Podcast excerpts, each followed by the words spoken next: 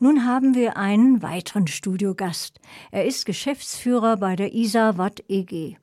Die Isawatt EG ist eine Genossenschaft von und für Münchner Wohnungsunternehmen und Baugenossenschaften, gegründeter Energiewendedienstleister. Hauptaufgabe ist die Erstellung und Realisierung zukunftsorientierter Energie- und Mobilitätskonzepte für Quartiersprojekte und Bauvorhaben. Wie diese Energiewende von unten funktioniert, erfahren wir nun von unserem Studiogast Michael Schabel im Interview mit Kollegin Petra Spitzfaden. Beide begrüße ich mit einem herzlichen Grüß Gott. Grüß Gott auch. Hallo. Herr Schabel, Ihre Genossenschaft engagiert sich unter anderem im Bereich Mieterstrom. Da möchte ich jetzt zunächst etwas mehr drüber wissen. Können Sie kurz zum Einstieg erklären, was man genau darunter versteht? Mieterstrom ist die Versorgung von Bewohnern, die in einem Mietverhältnis sind. Bei Genossenschaften nennt man das ja oftmals auch anders. Aber in dem Falle ähm, alle, die äh, zur Miete sind und nicht ein Eigenheim haben und somit, wie der Herr Bartel vorher das ja angesprochen hatte, als Eigentümer selbst eine Photovoltaikanlage aufs Dach bauen könnten. Diese Mieter will man entsprechend auch mitnehmen auf dem Weg in die Energiewende und deshalb wird äh, von uns eine Photovoltaikanlage betrieben auf dem Haus und wir liefern in einem Stromvertrag, wie er üblich ist, diesen Strom plus Zusatzstrom, wenn nötig, an die Mieter. Das heißt, der Strom, der auf dem Dach produziert wird, kommt dann unmittelbar den Mietern zugute. Das ist dann, also die machen auf ihrem Dach ihren eigenen Strom. Richtig, wir haben auf dem Dach, wir haben aber auch die andere Variante mit einem Blockheizkraftwerk im Keller. Wir machen beides oder teilweise haben wir auch schöne Standorte, wo wir tatsächlich beides in, an einem Standort haben, ergänzt sich auch sehr gut. Und dann haben wir somit auch gleich noch eine Kraft-Wärme-Kopplungsanlage, sprich wir erzeugen ähm, sehr nachhaltig äh, Wärme und Strom vor Ort und können das den Mietern äh, zur Verfügung stellen, sodass die dann damit weiterarbeiten können und auch wirklich aktiv werden. Und das ist auch bei uns ein wichtiger Punkt, kann ich gern auch noch ausführlicher erläutern. Ja, da kommen wir sicher jetzt eigentlich gleich mit meiner nächsten Frage auch dazu, weil mich nämlich jetzt interessieren würde, welche Vorteile hat denn so ein Ansatz gegenüber einem Arbeiten mit einem herkömmlichen Energieerzeuger? Ja, bei der Mieterstrom-Thematik wir versuchen, die Leute wirklich dafür zu begeistern, zu aktivieren. Wir hatten erst gestern Abend, haben wir ein Blockheizkraftwerk ähm, in Betrieb genommen und ähm, einen Tag der offenen Heizungskellertür, in dem Fall, so nennen wir den, gemacht, ähm, haben die Bewohner eingeladen, kommt mit in den Heizungskeller runter, schaut, was wir dort jetzt stehen haben, dass man das auch wirklich anfassen kann und dabei sein kann, was, um was es da jetzt geht.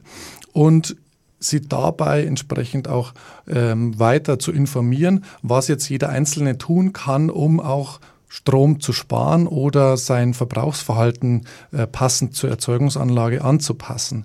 Denn das ist uns eben auch wichtig. Wir sind kein normaler äh, Stromversorger, der möglichst viel Strom verkaufen will, sondern wir wollen versuchen, dass die Mieter tatsächlich Strom sparen.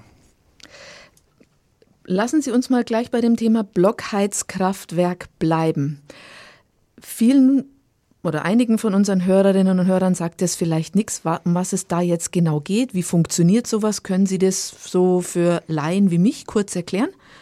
Ein Blockheizkraftwerk ist eine kleine Anlage, das ist ähm, so groß wie vielleicht eine, eine große Gastherme, äh, die Sie im, im, Heizungskeller stehen haben aktuell, ähm, ist aber im Grunde ein Verbrennungsmotor, so wie er in einem Auto eingesetzt wird. Der ist ein bisschen modifiziert, läuft bei konstanter Drehzahl und verbrennt Erdgas oder Methan und Methan eben auch äh, kann eben auch synthetisch hergestellt werden aus Power-to-Gas-Anlagen, dergleichen Windgas hat man vielleicht schon mal gehört. All diese Sachen sind ähm, damit möglich. Also wir verbrennen Gas und erzeugen durch die Umdrehung und äh, durch die Drehenergie äh, des Motors dem angekoppelten Generator dann Strom. Das ist in etwa zu einem Drittel möglich. Also ein Drittel der chemischen Energie im Gas wird umgewandelt in Strom, kann als Strom direkt genutzt werden, was ja die höchst, höchstwertigste Energie ist für uns, weil wir sie in alle möglichen Varianten abwandeln können und nutzen können.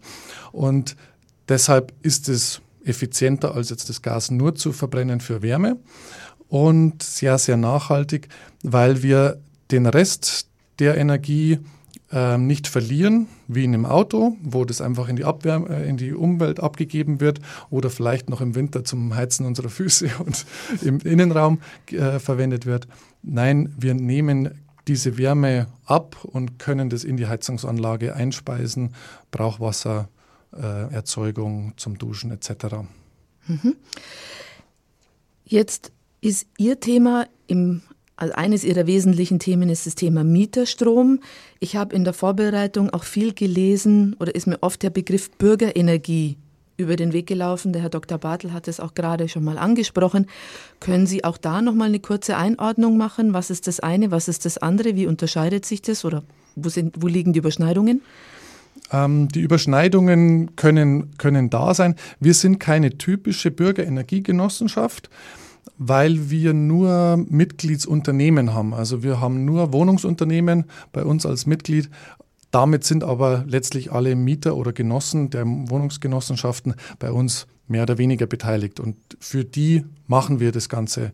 Und da wir Energiegenossenschaft sind, sind wir nicht darauf aus, dass wir irgendwie zweistellige Renditen einfahren, sondern wir wollen, dass die Mieter profitieren von dem, was wir tun und dass wir irgendwo mit einer schwarzen Null ähm, die Genossenschaft am Leben erhalten und ähm, weiter ausbauen können, dass wir lange und für viele äh, was erreichen können.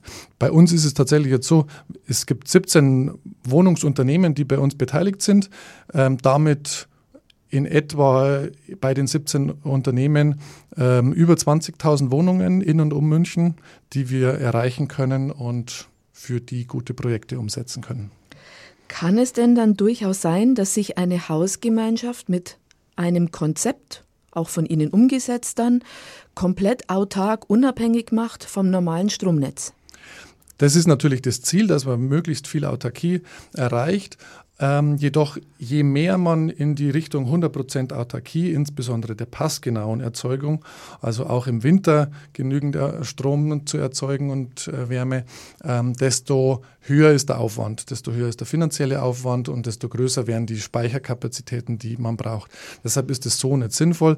Wir setzen daher weiterhin auf die Anbindung ans Netz, wir wollen uns nicht entkoppeln und so. Und dass diese einzelnen Mieterstromprojekte, also die einzelnen Häuser, auch miteinander interagieren in einem Bilanzkreis, äh, den wir haben. Wenn der eine zu viel hat, wird es an den anderen geliefert.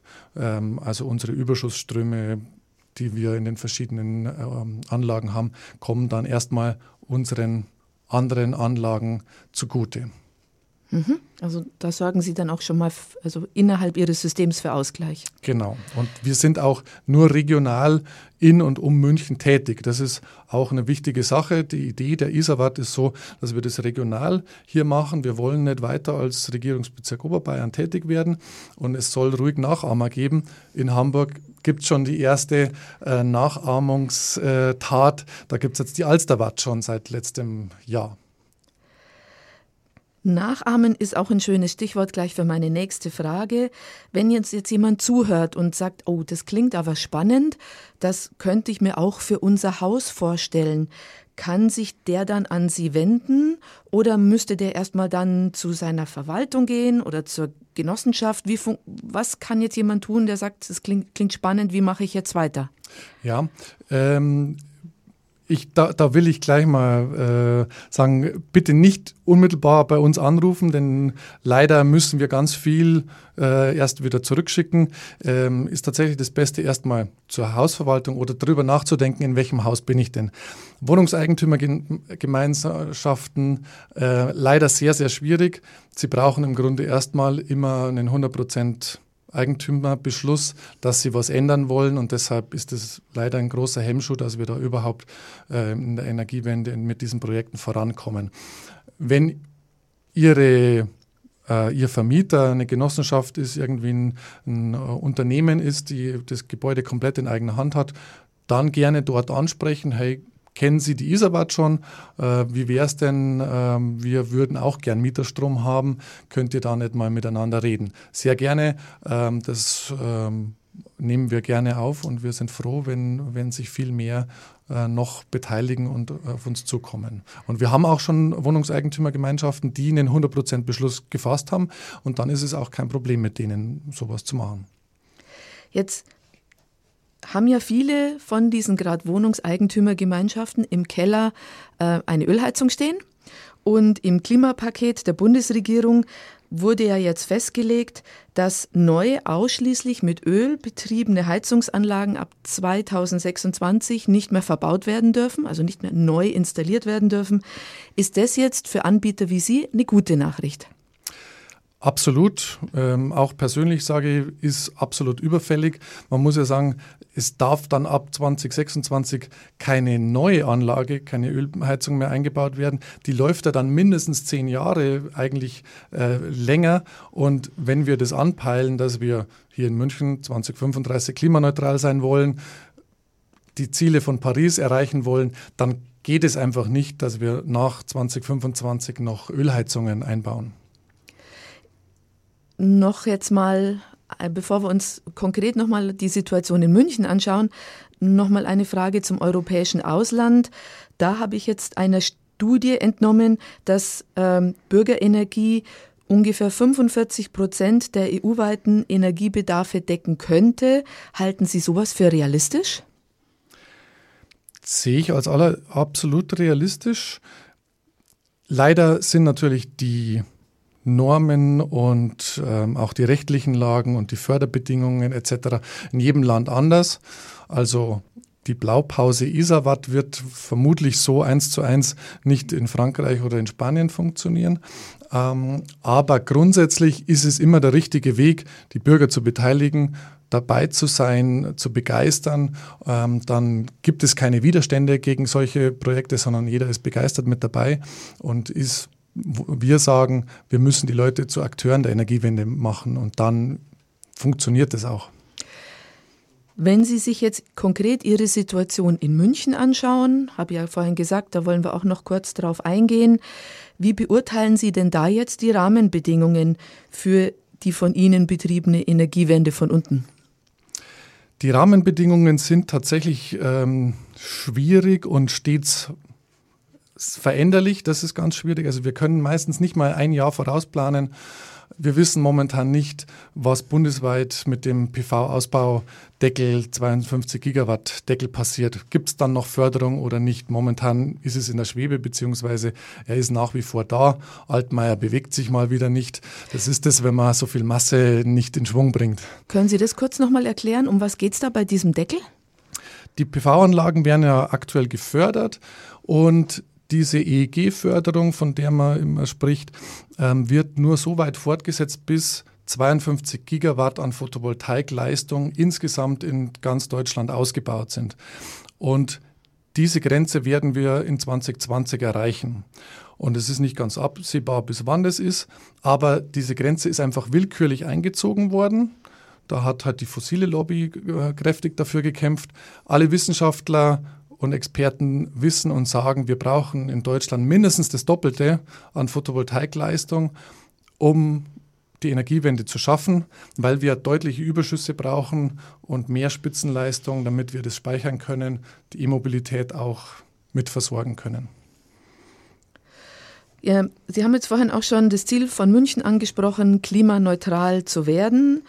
Ähm, da gibt es jetzt unterschiedliche Positionen, auch im Stadtrat. Es gibt einige Fraktionen, die sagen, ah, das können wir gut schaffen. Andere sagen, nee, das müsste bis 2050 passieren. Äh, vorher geht's nicht. Ähm, welche Veränderungen bzw. Verbesserungen sind in Ihrer Meinung nach nötig, damit wir da in diese Richtung marschieren? Wichtig ist erstmal, dass wir diesen Begriff tatsächlich ernst nehmen. Denn es ist ja jetzt schon im Beschluss leider auf diesen ganzen Seiten zu sehen, dass manche Fraktionen, die dem zugestimmt haben, dort reingeschrieben haben, dass diese Klimaneutralität auch erkauft werden kann, also mit Ausgleichverkäufen, so wie jeder Atmosphäre etc. kennt, sich frei zu kaufen, um dann sich unsere Werte heften zu können, wir sind klimaneutral. Das kann nicht unser Ansinnen sein. Wir müssen schauen, wie viel wir wirklich für und in München machen können. Und dementsprechend müssen wir natürlich die Rahmenbedingungen und auch die Förderungen so optimieren, dass wir das auch schaffen können. Und weil Sie vorhin gesagt haben, was ist für uns momentan schwierig. Also es gibt bundesweite Regularien wie den PV-Ausbaudeckel, der ist schwierig. Aber wir haben es auch hier vor Ort mit jede Menge technischen Hürden und regulatorischen Hürden ähm, zu tun. Die Stadtwerke als Verteilnetzbetreiber haben überhaupt kein Interesse, dass wir unsere Mieterstromprojekte voranbringen. Äh, es dauert ewig, bis wir diese ganze Bürokratie abwickeln. Und dann kann es auch schnell mal ein Jahr dauern, bis unsere Anlage in Betrieb genommen wird, weil immer wieder irgendwas nicht zu passen scheint. Und das darf es einfach nicht sein. Ähm, vor allem solange die Stadtwerke selber keine Mieterstromanlagen umsetzen, ähm, dann sollen sie es wenigstens uns machen lassen. Ähm, jetzt ähm, machen Sie ja nicht nur ähm, die Energiegewinnung, sondern Sie sind ja auch selber Ihr eigener Verbraucher, indem Sie im Rahmen Ihrer Mobilitätskonzepte auch Lastenräder anbieten. Wie sind Sie denn dazu jetzt gekommen oder was steckt dahinter, dass Sie sagen, wir fokussieren uns nicht nur auf die Erzeugung, sondern wir tun auch noch was im Bereich Mobilität mit der Bitte um eine kurze Antwort? Das kommt von unseren Gründungsmitgliedern, also den Wohnbaugenossenschaften Wogeno Wagnis, die sind da schon seit über zehn Jahren dran, haben seit über zehn Jahren Blockheizkraftwerke und seit vielen Jahren äh, Mobilitätsstationen, um den privaten Pkw-Besatz zu reduzieren. Haben sie gesagt, wir etablieren dort Carsharing mit Carsharing, stationsbasierten Carsharing, nicht das Free-Floaten, die, die mehr Parkverkehr in der Straße erzeugen, als sie nützen. Und äh, natürlich Lastenrad-Sharing, äh, Pedelec-Sharing, all das machen wir, die Sharing-Community voranzubringen. Und das funktioniert sehr, sehr gut.